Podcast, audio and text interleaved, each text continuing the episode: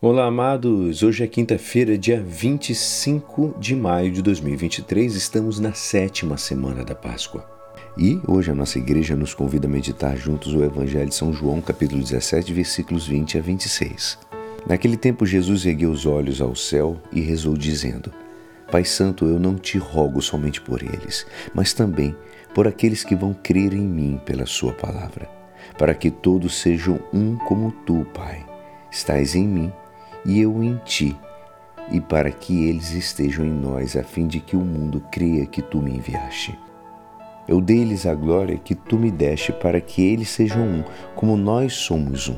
Eu neles e tu em mim, para que assim eles cheguem à unidade perfeita e o mundo reconheça que tu me enviaste e os amastes, como amaste a mim. Pai, Aqueles que me deste, quero que estejam contigo onde eu estiver, para que eles contemplem a minha glória. Glória que tu me deste, porque me amaste antes da fundação do universo.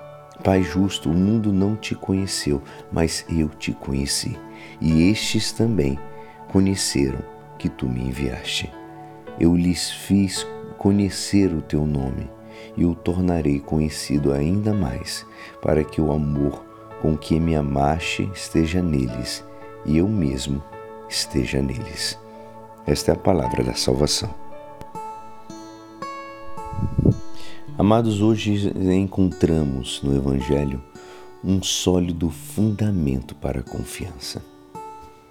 Ao coração de Jesus, que na intimidade com os seus abre-lhes os tesouros inesgotáveis do seu amor quer afiar seus corações afligidos pelo ar de despedida que tem as palavras e gestos do Mestre durante a Santa Ceia. É a oração indefectível de Jesus que sobe junto ao Pai pedindo por eles. Quanta segurança e fortaleza encontrarão depois dessa oração, ao longo de sua missão apostólica. Em meio de, de todas as dificuldades, e perigos que tiveram que afrontar, essa oração os acompanhará e será a fonte na que encontrarão força e ousadia para dar testemunho da sua fé com a sua entrega, a entrega da sua própria vida.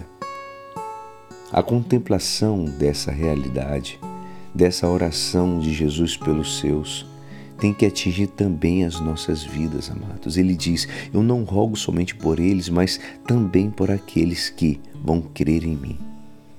Estas palavras, amados, atravessam os séculos e chegam aqui hoje com a mesma intensidade com que foram pronunciadas ao teu coração de todos e cada um de nós crentes. Que possamos, amados, que possamos mais do que nunca unir os nossos corações e crer naquele que foi enviado por Deus, o próprio Deus que se fez carne. E é assim, esperançoso que esta palavra poderá te ajudar no dia de hoje que me despeço. Meu nome é Alisson Castro e até amanhã. Amém.